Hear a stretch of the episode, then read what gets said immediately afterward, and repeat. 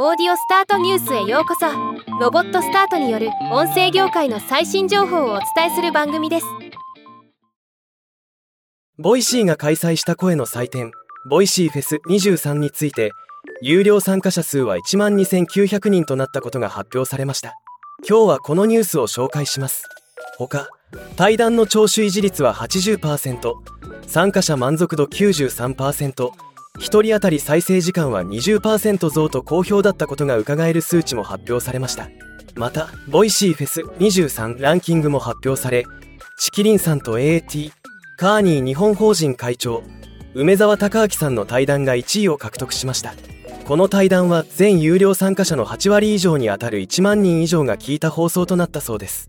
ではまた。